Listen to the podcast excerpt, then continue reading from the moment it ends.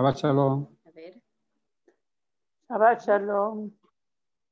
¿se oye bien? Sí. Muy bien. Bueno. Muy bien. Vamos a comenzar esta para allá, ¿verdad? Esta noche con una tefilá. Así que invito a que curamos el rostro para tener la tefilá. Barú Adonai. Bendícenos en esta noche, Señor. Gracias por la oportunidad que nos das de abrir tu palabra para leerla para allá. Pon tus palabras en mi boca, Señor, y que pueda ser de bendición para cada uno de los presentes. En el nombre de Yeshua, nuestro Mashiach. Amén. Bueno, la, esta semana este, nos llegó allí la noticia de que hay una celebración en el mes de enero, ¿verdad? Que el pueblo judío tiene a bien conmemorar, que es la celebración del, del árbol, ¿no? Y este, esta celebración estará pautada para el 28 de enero. Así que este, esto es parte de lo que sería de nosotros de demostrar lo que somos de mayordomos, del cuidado de la naturaleza, del cuidado de la creación, del reconocimiento de que todas las cosas fueron hechas por Hashem, de también de cumplir un mandamiento donde se indicaba, ¿verdad?, eh, al pueblo cuando tomaban una ciudad, cuando este, tomaban un lugar, este, Hashem no les permitía destruir los árboles. Entonces, dando significado de que eran importantes para Hashem. Así que ese día 28 eh, se llama Tu Bishba, ¿verdad? Es la fiesta que nosotros estaremos celebrando y se recomienda pues que sean algunas comidas o alimentos que sean o que envuelvan todo lo que tiene que ver con frutas, ¿verdad? Con, con lo que es el fruto de los árboles. Así que, bueno, ahí les damos esa, esa información para que estén allí pendientes. Así que, bueno, la para allá de esta se llama Baerá, ¿verdad? Y este, Baerá, el Señor respondió a Moisés, a Moshe. Y comienza en Éxodo 6, a partir del verso 1. Y dice, el Señor respondió a Moisés, ahora verás lo que yo haré a Faraón, porque con mano fuerte lo ha de dejar ir y con mano fuerte lo ha de echar de su tierra. Habló todavía Hashem a Moisés y díjole, yo soy el Señor. Y aparecía Abraham, Isaac y a Jacob bajo el nombre de Dios omnipotente. Mas en mi nombre, el Señor, no me notifiqué a ellos. Y también establecí mi pacto con ellos de darle la tierra de Canaán, la tierra en que fueron extranjeros y en la cual peregrinaron. Y asimismo yo he oído el gemido de los hijos de Israel, a quienes hacen servir los egipcios, y heme acordado de mi pacto. Por tanto dirás a los hijos de Israel, yo el Señor, y yo os sacaré de debajo de las cargas de Egipto, y os libraré de su servidumbre, y os redimiré con brazo, extendido y con juicios grandes. Y os tomaré por mi pueblo y seré vuestro Dios, y vosotros sabréis que yo soy el Señor vuestro Dios, que os sacó de debajo de la carga de Egipto, y os meteré en la tierra por la cual alcé mi mano, quedaría a Abraham, a Isaac y a y yo se la, os la daré por heredad, yo el Señor. Muy bien, vamos a, parar aquí un poco, ¿verdad? Aquí Hashem se le aparece allí a, Mois, a Moshe para darle una, una respuesta, ¿verdad? Y aquí hay una parte importante. Él le dice, ¿verdad? Yo soy Hashem, yo soy el Señor, yo soy Elohim, ¿verdad? Como estaríamos nosotros eh, teniendo hoy en día, porque tenemos que él aquí, ¿verdad? Él le está diciendo que él se le había revelado a los patriarcas, Abraham, Isaac y Jacob, de otra forma, con otro nombre. Pues eh, estaba allí viendo esta semana que existen unos 72 nombres de Hashem en la Torá, ¿verdad? Y aparte de eso, hay otros nombres todavía que se incluyen que son de atributos o cualidades de Hashem. Y cada una tiene una forma particular o específica. Y cada uno de esos nombres tiene que ver con un momento o con algo de nuestra vida o con alguna característica que Hashem se está eh, eh, atendiendo, se está acercando a nosotros. Y es importante que cada uno de los nombres nosotros lo conozcamos, lo entendamos, nos acerquemos eh, a ellos, lo hagamos parte de nosotros y podamos identificarlo en cada una de las situaciones en las cuales vivimos, ¿verdad? Aquí eh, Hashem le está diciendo, se le está aclarando, mira, yo tengo diferentes nombres, diferentes este, eh, conceptos por los cuales se me conoce por atributos o por cualidades que yo tengo o por esencia misma. Entonces, él le está diciendo, mira, yo soy Elohim, yo soy Elohim, ¿verdad? Yo soy el Señor, yo soy Hashem. ¿verdad? Pero yo hablé con Abraham, Isaac y Jacob, pero dice, aparecía a ellos bajo el nombre de Dios omnipotente. Y ese Dios omnipotente es el Shaddai o el Chakai, ¿verdad? Como nosotros lo conocemos. Ese Dios omnipotente y todopoderoso es con quien él se presentó ante los patriarcas. Más no así con, con, con Moshe, ¿verdad? Y Moshe hasta ese momento conocía bien el nombre de el Chakai, el Chadai, ¿verdad? Él conocía ese nombre de Dios omnipotente y todopoderoso. Entonces, él le está diciendo, pero ahora yo te voy a dar otro nombre, otro nombre que es más cercano. ¿Por qué ese nombre en ese momento? porque en ese momento y ese nombre de Hashem, de Elohim, de Elohim, este, está, nos está hablando del atributo de, de, misericordia divina, de perdón, de, de ayuda, ¿verdad? De, este, incluso ahí está también inmerso el término Geset, ¿verdad? De bondad divina, alegría, gozo, felicidad, o sea, ese nombre que allí Hashem ahora se está acordando de su pueblo. Ahora, este, hay una parte importante, ¿no? El pueblo de Egipto se encontraba en esclavitud, ¿no? Y se encontraba en una situación apretada allí, como, como sin salida, como que se asfixiaban, ¿verdad? Y es cuando entonces ellos deciden clamar a, a Hashem y pedirle que los ayude, que los libere de esa situación que están ahora ellos teniendo, ¿verdad?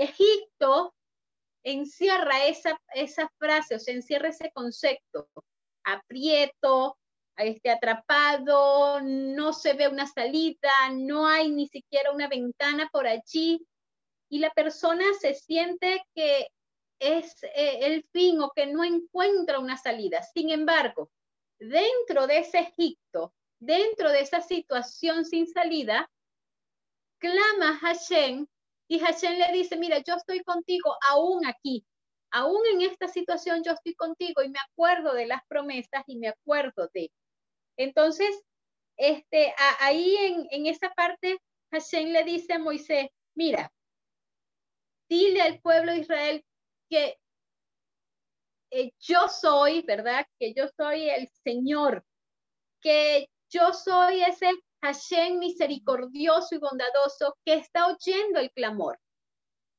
Ahora, eh, nosotros tenemos que tener en cuenta siempre que el Señor es totalmente y siempre es bueno y benefactor, ¿verdad? Siempre está allí la, la misericordia y la bondad, pero depende de la situación que nosotros tengamos, lo vamos a ver con diferentes nombres, ¿verdad? Allí recordamos por lo menos al rey David. En algún momento dice, este, ¿por qué escondes tu rostro de mí? ¿Verdad? Le dice el Señor. Y resulta que en ese momento está diciendo, o sea, ¿por qué en este momento no estoy viendo lo que es tu alegría, tu gozo, tu paz hacia mí? Porque, porque no está, porque no estoy sintiendo ese Hashem es cercano, misericordioso y bondadoso, ¿verdad? Y, es lo que él quiere ver. Él conocía diferentes cualidades de Hashem y no está diciendo que Hashem no estaba con él en ese momento, pero la cualidad o el nombre que se estaba presentando ante él por la situación que estaba viviendo no era la de Hashem de alegría, de gozo, de paz, de, de, de fiesta, ¿verdad? Sino que en ese momento era de, de sufrimiento, de angustia. Entonces, este, David lo que clama y le dice, yo quiero, ¿verdad? Quiero que estés aquí presente en, en la parte de alegrarme, de llenarme, de, de darme el gozo. Ahora estoy este, eh, sintiendo, ¿verdad? Él quería la risa del Creador, él quería el Hashem, la misericordia del Creador en ese momento. Y también encontramos otra, otra parte allí en los Salmos que dice que aún en el valle de sombra y de muerte, aún en los lugares, ¿verdad?, terribles, tenebrosos y de donde todo está muerto, aún allí se encuentra Hashem. Así que Hashem estaba allí en Egipto, con otro nombre, con otra cualidad, y el pueblo de, Israel eh, pues tenía una percepción de ese nombre, pero le faltaba encontrar ese Hashem, esa misericordia divina, esa bondad, ese atributo que en ese momento iba a ser un aliciente para ellos. Y bueno, allí el pueblo de Israel este, nosotros sabemos que cuando nos hablan, hemos visto ya en, en otras parashas pasadas, de años pasados anteriores, que el pueblo de Israel cuando habla de que eran esclavos, ¿verdad? Eran esclavos se refiere a que eran personas que trabajaban, eran empleados, ¿no? Este, de allí, de ese lugar, y a los empleados, ese término esclavo y empleados era, era allí algo de similitud pero el pueblo de, Israel había perdido un poco el conocimiento de Hashem, había perdido la esperanza de las promesas, habían pasado años, ¿verdad? Y allí habían eh, dejado de tener ese contacto diario con Hashem, ese hablar, ese constante eh, intercambio diario, y se habían olvidado, ¿verdad? Algunos pocos por allí mantenían todavía el cuidado, las normas, la cultura. Incluso vemos nosotros que cuando el pueblo de Israel está en el desierto, había muchos olvidado incluso el idioma, ¿verdad? Hebreo. Y se habían allí este, inmerso en parte de la cultura egipcia. Más allá de lo que era eh, una esclavitud como la que conocemos hoy, era una esclavitud a lo que son las cosas de este mundo y al olvidarse de este mundo.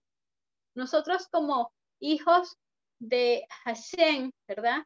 Tenemos que recordar que nuestro propósito en la vida es conocer al Creador, servir al Creador, alabar al Creador y vivir en constante compañía con el Creador. Allí estaría lo que sería la esencia de la vida del ser humano. Allí estaría lo que sería el propósito de vida de cada uno de nosotros. Pues para el pueblo de Israel había dejado ese constante andar y caminar diario. Y por eso, entonces, ahora claman a Hashem. Porque si ellos hubiesen tenido un constante andar allí, no tenían que llegar a ese extremo de clamar a Hashem, porque hubiesen estado allí eh, pidiendo consejo, opinión, ¿verdad? Y su vida hubiese sido diferente. Y sí, tenían que salir de allí, de... tenía que sacrificarlos, pero tal vez hubiese sido de otra forma, no a través de este clamor, que ahora ellos se encuentran allí y tienen que clamar. Nosotros como personas también podemos eh, parecernos eh, en oportunidades al pueblo de Israel, ¿verdad? Podemos por allí olvidarnos o dejar de clamar, de, meditar, de consultar, de escuchar la voz de Hashem, de pedir su consejo sobre cada una de las cosas. Y por allí cuando vemos situaciones complejas, entonces igual que el pueblo de Israel, vamos y lo que hacemos es clamar, auxilio, aquí estoy atrapado, me encuentro en esta situación que no sé cómo salir, no le, no le veo salida, no le veo solución. Y entonces Hashem tiene que decir, espérate, mira, sí, tienes que ahora verme y ver mi misericordia, mi amor y mi bondad hacia ti. Y, y, no es necesario que nosotros como personas chequemos a, esa, a ese extremo, a ese acorralamiento y que tengamos que clamar a Hashem, porque los hijos de Hashem que constantemente están en comunión con Él no tienen por qué llegar a este clamor, porque aceptan que Hashem es bueno, que todo viene de parte de Él, que todo es para bien y que cada una de las situaciones que no suceden, algo tienen, por algo pasan, eh, algo, algo están formando en nosotros algo está cambiando y cada vez que estamos en una situación, en lugar de, quejarnos, lamentarnos, es pensar, ok, ¿por qué estoy viviendo esta situación? ¿Qué me quiere mostrar Hashem? ¿Qué tengo que aprender? ¿Por qué tengo que pasar tanto tiempo en este estado? ¿Será que todavía no estoy aprendiendo?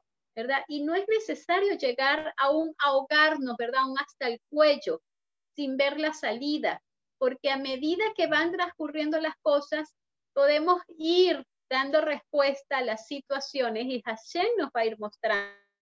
Y este, Hashem, no, por supuesto, él no se olvida de sus hijos, él siempre va a estar allí, aún en las situaciones más terribles que nos parezcan y más difíciles, Hashem está allí. El todo es poderlo ver, poder aprender, poder entender las cosas, ¿no? Eh, aquí, eh, ahí cuando vemos una, una historia de un rey, ¿verdad? Que tenía dos hijos. Y un hijo no le gustaba ir mucho a visitarlo, a verlo allí. Y entonces el padre le dice, bueno, mira, vamos a hacer una cosa. Ven a visitarme o ven a estar conmigo una vez al mes.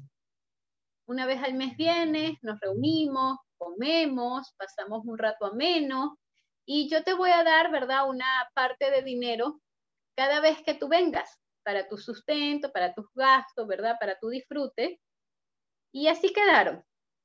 Al otro hijo, que generalmente siempre estaba allí, le dijo, bueno, hijo, tú y yo nos vamos a ver todos los días, todos los días vamos a comer, todos los días vamos a conversar, hablar, todos los días te voy a proveer, ¿verdad? De una parte de, de mi dinero, de mis cosas, para que tú puedas tener diariamente una cuota de sustento, ¿verdad? Y de disfrute también.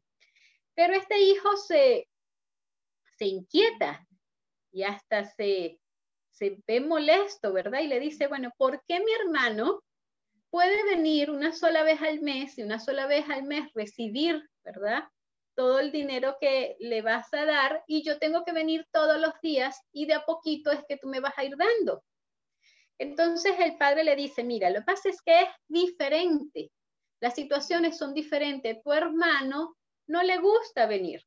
Así que yo le propuse que una vez al mes nos veamos y reciba de mí esa vez al mes parte de mis beneficios pero no es así contigo. Hay personas que quisieran verme por allí, me ven de lejos, otros cortesanos, y no pueden verme porque yo soy el rey y no puedo estar allí todo el tiempo con ellos, ¿verdad? Me ven en algún acto, en algún evento, pero contigo es diferente aún con tu hermano. Tú y yo nos vemos todos los días, conversamos, tú me cuentas cómo te va, qué ha pasado. Si tienes alguna dificultad contigo, con tu familia, con tus hijos, yo puedo intervenir, yo puedo apoyarte, yo puedo incluso darte eh, solución, consejo y proveerte de lo que requieres en ese momento, proveerte de la ayuda necesaria y entre los dos podemos llevar una vida, ¿verdad? Más tranquila, se te hace más fácil, ¿verdad? Todas las cosas y no vas a estar por allí, este, mm, sufriendo y, y viendo a ver si el dinero, lo que te proveí te va a alcanzar, ¿verdad? Para, para todo el mes o te va a alcanzar también para esos problemas porque siempre vamos a estar en constante comunicación y nunca nada te va a faltar, ni consejos, ni ayuda, ni tampoco la parte monetaria. Así que el hijo, ¿verdad? Comprendió. Eso mismo pasa con nosotros. Nosotros podemos ir a Hashem de vez en cuando y obtener de él de vez en cuando lo que él nos tiene preparado. Incluso podemos ir solamente una vez a la semana a Hashem, ¿verdad? Presentarnos delante de él. Y él nos va a dar allí esta cuota que nos tiene preparada en la semana. Pero si vamos todos los días, constantemente, a encontrarnos con Él, va a ser diferente, porque vamos a recibir más cosas de lo que realmente recibiríamos una vez a la semana, una vez al mes. Incluso vamos a obtener consejo y ayuda que de estar solo no lo tendríamos, ¿verdad? Sino tendríamos que esperar hasta reunirme con él y presentarle las situaciones y los problemas para que él me pueda apoyar o me pueda ayudar. Entonces nosotros tenemos que entender de que Hashem quiere con nosotros la relación que el rey quería con su hijo. Quería un constante ayuda, encuentro, hablar, comunicarse, una constante entrega de bondades, de misericordia, de atención, ¿verdad? Y con todo eso no llegaríamos a la situación que llegó al pueblo de Israel en Egipto. Este, como nosotros vemos allí el, éxodo es la, es la base para nosotros poder entender la conducta del creador. Al nosotros poder entender la parte que dice, eh, yo soy Hashem que te sacó de la tierra de Egipto, eh, se puede lograr una emuná, ¿verdad? Una fe auténtica y se puede llegar a conectar con el Creador. Porque nosotros entendemos que Hashem nos sacó de Egipto, nos ha sacado de Egipto en diferentes situaciones de nuestra vida, por cuanto hemos estado en, situaciones de aprieto, de angustia, ¿verdad? Y que hemos tenido que clamar a Hashem y Hashem ha venido a, a socorrernos con misericordia y con bondad y nos ha sacado. Ahí nosotros comenzamos entonces a comprender de que no es necesario ¿verdad? Llegar a una situación extrema para clamar a Hashem, que nosotros diariamente podemos obtener de él los beneficios y llegar a tener una emuná, este, emuná, ¿verdad? Una fe auténtica allí y podemos nosotros disfrutar diariamente de ese Hashem, ese Hashem lleno de misericordia y bondad. Ese Elohim, ¿verdad? Ahora Hashem le dice a, a Moshe, le dice, ven a hablar con el faraón.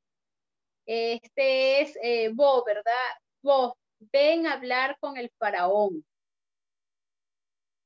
Entonces, ahí no le dice, e, ellos están allí hablando, ¿verdad? le está respondiendo, le está comunicando, le está diciendo, y de pronto están hablando en otro sitio que no es en el lugar donde está el faraón, ¿verdad? Y en lugar de decirle, eh, ve, ahora vete, ¿verdad? Anda y habla con el faraón lo que acabamos de conversar aquí. No, él le dice, ven, ven, ¿verdad? A hablar al faraón. lo cual a nosotros nos indica que en el lugar donde estaba el faraón, en Egipto, Hashem también estaba. Él estaba allí, él iba, él, estaba allí con sus hijos, él los estaba viendo, él sabía lo que estaba sucediendo y también estaba con el faraón y conocía su proceder y conocía sus pensamientos y su actuar. Y él le dice, este, ven a hablar, vamos, vamos juntos a hablar con el faraón. Vamos, que yo voy a estar allí también presente, ¿verdad? Entonces, a nosotros no nos cabe duda de que en los lugares incluso más oscuros, más peligrosos, en los lugares de aprieto donde no vemos salida, donde no vemos ni siquiera una ventana, Hashem está allí. Él se encuentra allí. Él no está aislado ni lejos nunca de nosotros. Ahora viene una parte de que el faraón endureció su corazón. Y allí siempre las personas eh, interpretan, ¿verdad? Cuando dice que Hashem le dice a Moshe que va a endurecer el corazón del faraón, ¿verdad? Yo endureceré su corazón. A veces las personas creen o interpretan de que es Hashem el que hace de que el faraón no eh, deje ir a los hijos, ¿verdad? Pero allí es em, una situación diferente. El, el faraón tenía su corazón como una piedra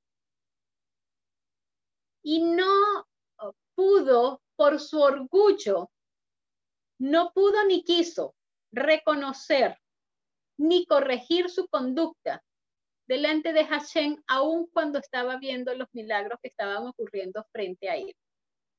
Entonces, él, eh, su orgullo no le permitió admitir.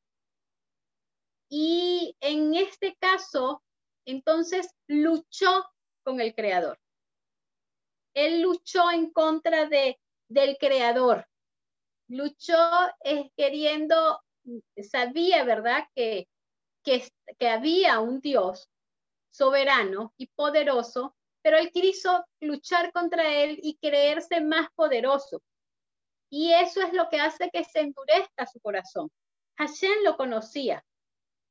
Ahora, en todo lo que es las pruebas, ¿verdad? Porque todos nosotros tenemos siempre pruebas que enfrentar y que vivir.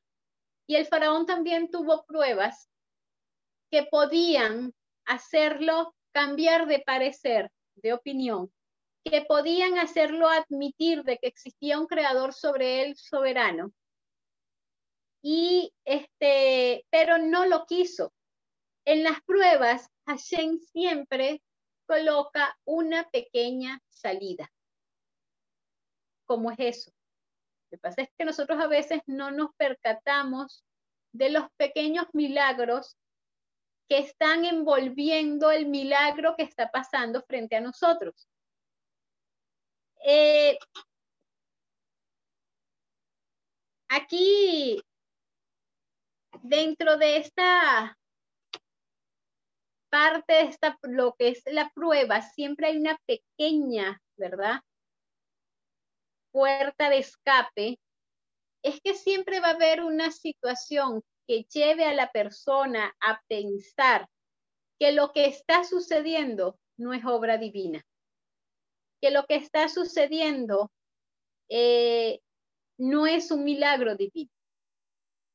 Y ahí está, es cuando nosotros tenemos que estar atentos siempre a esas pequeñas puertas de escape que nos desvían nuestra mente de reconocer que todas las cosas que suceden es obra divina y obra del Creador, que nada es producto humano de la casualidad, que todo siempre, siempre es obra del Creador. Y fíjense ustedes, viene el milagro que Hashem le pide a Moshe y Aarón que realicen, y era el milagro de la vara tirada al suelo y que se convirtiera en una serpiente. ¿Verdad? pues eh, resulta que ese milagro tenía su pequeña puerta de escape, su pequeña puerta para que el faraón pudiese de verdad eh, haber visto el primer milagro para reconocer que ese también era una obra del creador y que era un milagro. Y la puerta de escape era de que hasta los niños pequeños podían también hacer algo parecido a lo que Moshe estaba realizando. Pero ¿dónde realmente estuvo el milagro? ¿Dónde realmente estaba lo que el faraón tenía que haber visto? Estaban en el caso de que se dice, según el Midrash, que se encontraba el faraón en una fiesta donde había una cantidad de personas y cortesanos allí, que era necesario que Moshe fuese para que todos los que estaban presentes vieran lo que él iba a realizar. Por eso Hashem le pide que vaya para ese momento allí, ven y vamos allí donde el faraón. Y resulta que, por supuesto, ¿verdad? Si hoy en día existen métodos de seguridad, en ese tiempo también. No solamente habían guardias, según el Midrash, allí en, el, en Egipto, ¿verdad? En todo lo que era el cuidado de la parte de, de los faraones, no solamente había guardias, sino también habían leones con mucha hambre, pendiente de cuidar de que ninguna persona no invitada entrara al lugar para molestar o para hacer cualquier cosa. Entonces, de allí estaba el primer milagro. Cuando el faraón encuentra que delante de él hay dos hombres ancianos, vestidos de hebreo, ¿verdad? Con sus ropas hebreas, con todas sus, costumbres y con todas las señales hebreas, él no los había invitado. ¿Cómo habían llegado allí? ¿Cómo entraron? ¿Cómo es posible que ellos, ni los guardias, ni los leones, los hubiesen detenido y que se presentaran justo delante de él a hablar con él? ¿Qué pasó con todas las personas que estaban allí para cuidar, para resguardar, para evitar que llegaran personas extrañas que pudieran dañar al faraón? Ese es el milagro que Hashem le pone al faraón para que vea. Y el faraón no lo reconoce. El faraón podía haber dicho, ¿cómo estos hombres están aquí? Y ahora vienen a decir que Hashem les ha mandado a decir algo y ahora van a hacer una obra aquí y, sacar una serpiente. Él tenía que unir todas esas cosas y entender que todo, tanto su llegada como la palabra que estaban diciendo y como la serpiente, eran obra del, creador. Pero la pequeña ventana fue la ruta de escape que él aceptó. Esa que él hizo caso omiso al gran milagro primero y por allí dijo, esto no es de parte de Hashem, no hay un Dios soberano en el cielo, porque esto lo pueden hacer cualquiera. Esto de, de hasta los niños lo pueden realizar. Entonces, allí estuvo el, primer, la primera parte, la primera demostración de que el faraón por sí mismo, lleno de orgullo y cegado de poder, endureció por sí mismo porque rechazó reconocer que Hashem estaba en control de las cosas. Que él, en vez de enfocarse, ¿verdad? En ese pequeño milagro, viendo el anterior grande, que era que ellos pudiesen estar allí presentes, no lo hizo. Entonces, para nosotros también sucede hoy en día lo mismo. A veces vemos cosas y cuando comenzamos a pensar, ¿será, oye, ¿será que, que Hashem hizo esto? ¿Será que, que sí? Entonces por allí de pronto alguien nos dice, ay, tú sabes que eh, llamé a tal persona para que te ayudara y tú dices, ah, no, no, no, no, no, no fue Hashem. Fue Ronald el que intervino y que hizo esto. Yo pensaba que era Hashem, pero no. Resulta que fue Ronald el que habló, el que tuvo a bien, ¿verdad? Darme un poco de ayuda.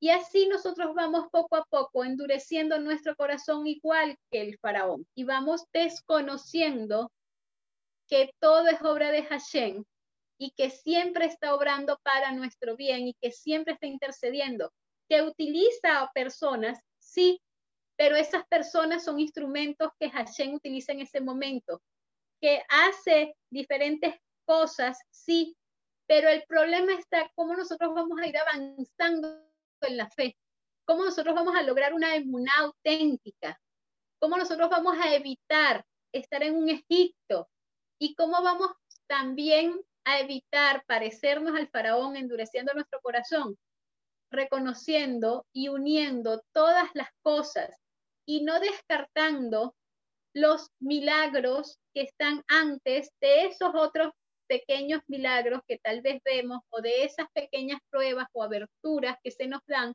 y poder entender de que Hashem está actuando en nuestra vida, que nunca deja de estar, que siempre está presente y que todo lo que sucede es obra de Él. La primera prueba que nosotros se nos presentan, así como al faraón, una serpiente allí, que otros podían también hacerla, generalmente son fáciles de superar, ¿verdad? Pero cuando la persona se niega a y no abre los ojos, ¿verdad? La segunda prueba y la siguiente van en aumento. Y si la sigue negando, llega un momento en que lamentablemente, igual que el faraón, va endureciendo el corazón, porque poco a poco va dándole poder a las situaciones divinas, eh, perdón, a las situaciones humanas, a las situaciones a personas, dándole poder a quien no le corresponde en lugar de darle poder al creador de todas las cosas.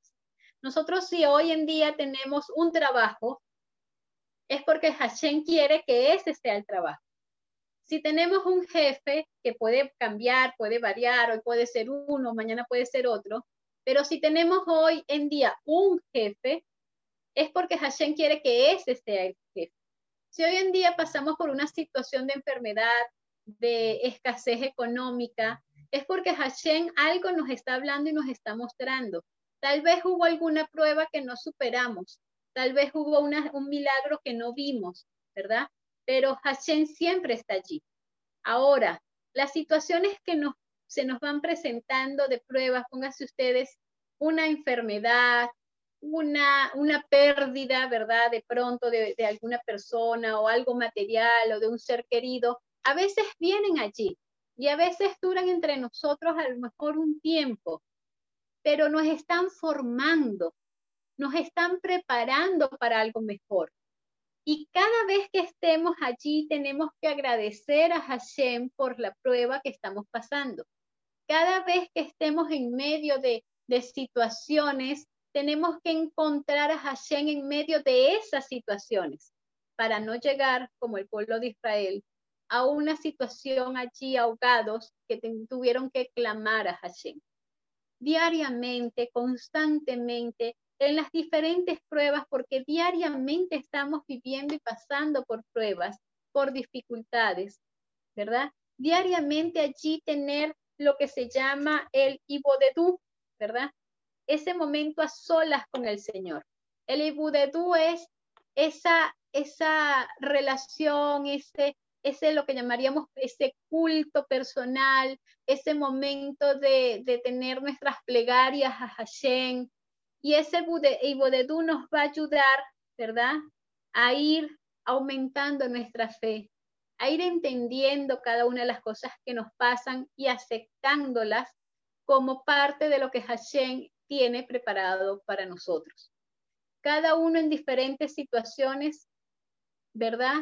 Eh, vivimos eh, nuestras pruebas, pero van a ser cada vez menores y más fáciles si podemos reconocer la obra del Creador en cada una de ellas. Si podemos aceptar y decir, bueno, Hashem, eh, estoy pasando por esta situación, ¿verdad?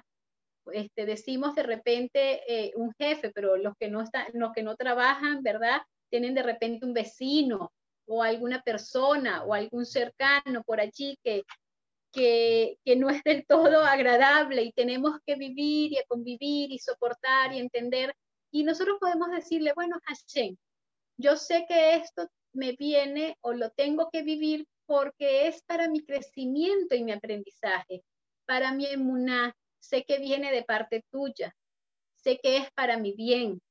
Ahora, ayúdame y dame, ¿verdad? Las fuerzas que necesito. Abre mis ojos para poder ver las pequeñas pruebas y poder, los pequeños milagros y poder reconocer y verte a ti actuando en toda y cada una de las cosas. Nuestra vida va a ser diferente, nuestra vida va a ser de alegría. No nos vamos a preocupar ni poner nuestra esperanza en las personas que, que humanas que realmente no nos pueden dar la solución, sino ponerlas en Hashem. Que el Señor nos ayude y nos cuide a no endurecer nuestro corazón como el faraón, a poder ver el primer milagro para que el segundo no lo, no lo dediquemos o lo demos a un hecho humano, sino también a un hecho divino. Que Hashem nos bendiga en esta noche. Shabbat Shalom.